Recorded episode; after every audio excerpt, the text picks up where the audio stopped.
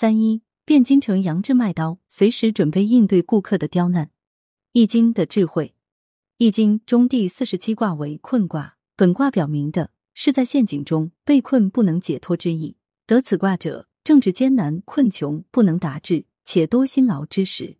这是一个大凶之象，是四大难卦的第四卦，表示占卜的人正处于孤立无援、最困难之时，事事很难再有进展，只好静待时机。这是此时最好的选择。此卦要显示的运势是卦主不如意，被小人欺，劳而无功有破损之灾，注定一事难成，运势衰竭。最好的办法就是守己待时。人生不如意的事情也许常常发生，不管是大事情还是鸡毛蒜皮的小事，我们都知道，在困难的时刻，最重要的就是要保持冷静。如果不能很好的控制自己，很可能会让事情更加的复杂，难以处理。在营销策略中，即使你服务的顾客用另类的方法刁难你，你要沉住气，不可肆意妄为、冲动行事，而是要保持镇定理性的态度，巧妙的应对这类顾客。《水浒小传》之杨志卖刀，开门做生意，每天要遇到形形色色的人，依他们的需求不同，脾气各异，总会出现刁难的情况。在这种情况下，怎么做才好？如何做才对？算得上是一门经商的学问。如下，我们根据《水浒》中的一个实例分析一下这门学问。话说，徽宗皇帝要用南方的奇花异石堆起一座万岁山，国防部就派十个军官去太湖边押运石头，其他九个军官都顺顺当当地回来了。偏偏杨志同志在过黄河时遇到风浪翻了船，杨志空手回来，太尉高俅鼻子不是鼻子脸不是脸的，把杨志赶出了殿帅府。杨志同志想到别处再找机会。但身上没钱，只好卖掉祖传的宝刀。他不好意思吆喝，就在刀鞘上插了个草边儿，别人就知道这刀是要卖的了。他在桥上站了一会儿，忽然行人纷纷躲开，来了一个叫牛二的流氓。这家伙一贯惹是生非，大家都怕他。牛二晃晃悠悠的杨志走来，扯过宝刀，问道：“汉子，你这把刀要卖几个钱？”杨志道：“祖上留下的宝刀，要卖三千贯。”牛二喝道：“就这么一把破刀，都要卖这么多钱？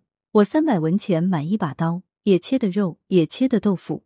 你的鸟刀有什么好处？就叫宝刀。”杨志道：“洒家的绝不是店里卖的白铁刀，这是宝刀。”牛二道：“怎地换作宝刀？”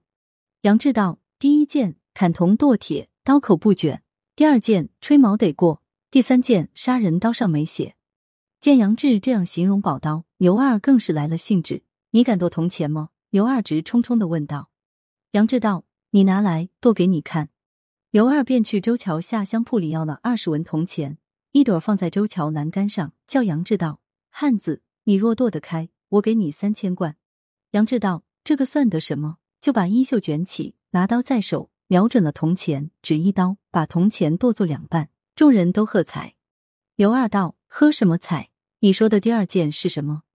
杨志道：“吹毛得过，把几根头发朝刀口上指一吹，齐齐都断。”尤二道：“我不信，就从自己头上拔下一把头发，递给杨志，你吹给我看。”杨志左手接过头发，照着刀口上，尽气力一吹，那头发都断作两段，纷纷飘下地来。众人又纷纷喝彩。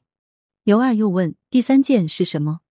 杨志道：“杀人刀上没血，把人一刀砍了，刀上却无血痕，只是个块。”刘二道：“我不信，你拿刀来剁一个人给我看看。”杨志道：“进城之中怎么敢杀人？你不信，牵一只狗来杀给你看。”刘二道：“你说的是杀人，不曾说杀狗。”杨志道：“你不买算了，老是纠缠我做什么？”刘二道：“你敢杀我吗？”杨志道：“我和你往日无冤，近日无仇，没理由杀你做什么？”刘二紧揪住杨志说道：“我偏要买你这口刀。”杨志道：“你要买就拿钱来。”刘二道：“我没钱。”杨志道：“你没钱就住洒家干什么？”刘二道：“我要你这口刀。”杨志道：“不给你。”刘二道：“你若是个好汉，就剁我一刀。”杨志大怒，把牛二推了一跤。牛二爬起来，将头撞入杨志怀里，一面挥起右手，一拳打来。杨志猛地躲过，拿着刀冲过来，一时兴起，朝牛二喉根上扎了个正着。牛二扑的倒了，杨志又上前去朝牛二胸脯上连扎了两刀，牛二顿时死在地上。杨志叫道：“洒家杀死这个泼皮，不会连累你们。泼皮既已死了，洒家去官府里自首，你们都来给我作证。众人随同杨志来到开封府，一起跪下。杨志将前因后果说了，众人都替杨志说话。福音免了杨志入门的一顿毒打，将杨志押到死囚牢里。杨志为百姓除了一害，百姓甚是感激，都为他来送饭。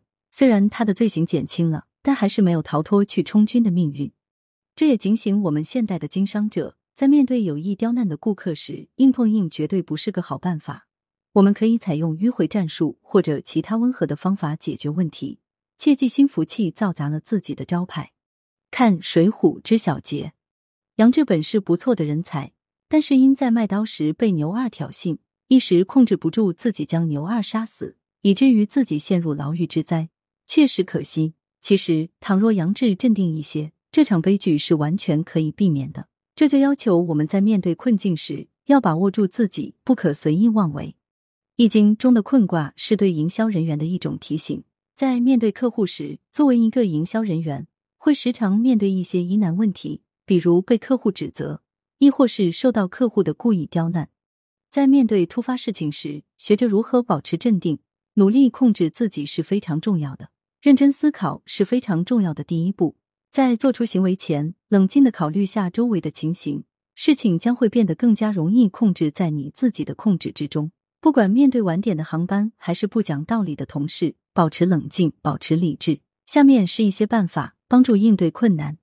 一、平日里要勤于自我反思，思考现在或者即将发生的事情，将会使自己对事情的看法更加清楚，也会更加好的帮助自己解决问题。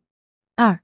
自我调节自己的消极想法，消极的想法只会让问题更加的难以处理。打开心扉与人交流，将自己内心的想法与别人沟通。没有人想一天到晚被人差使，学会拒绝不合理的要求，学会同情他人，这样每时每刻都会是幸福的。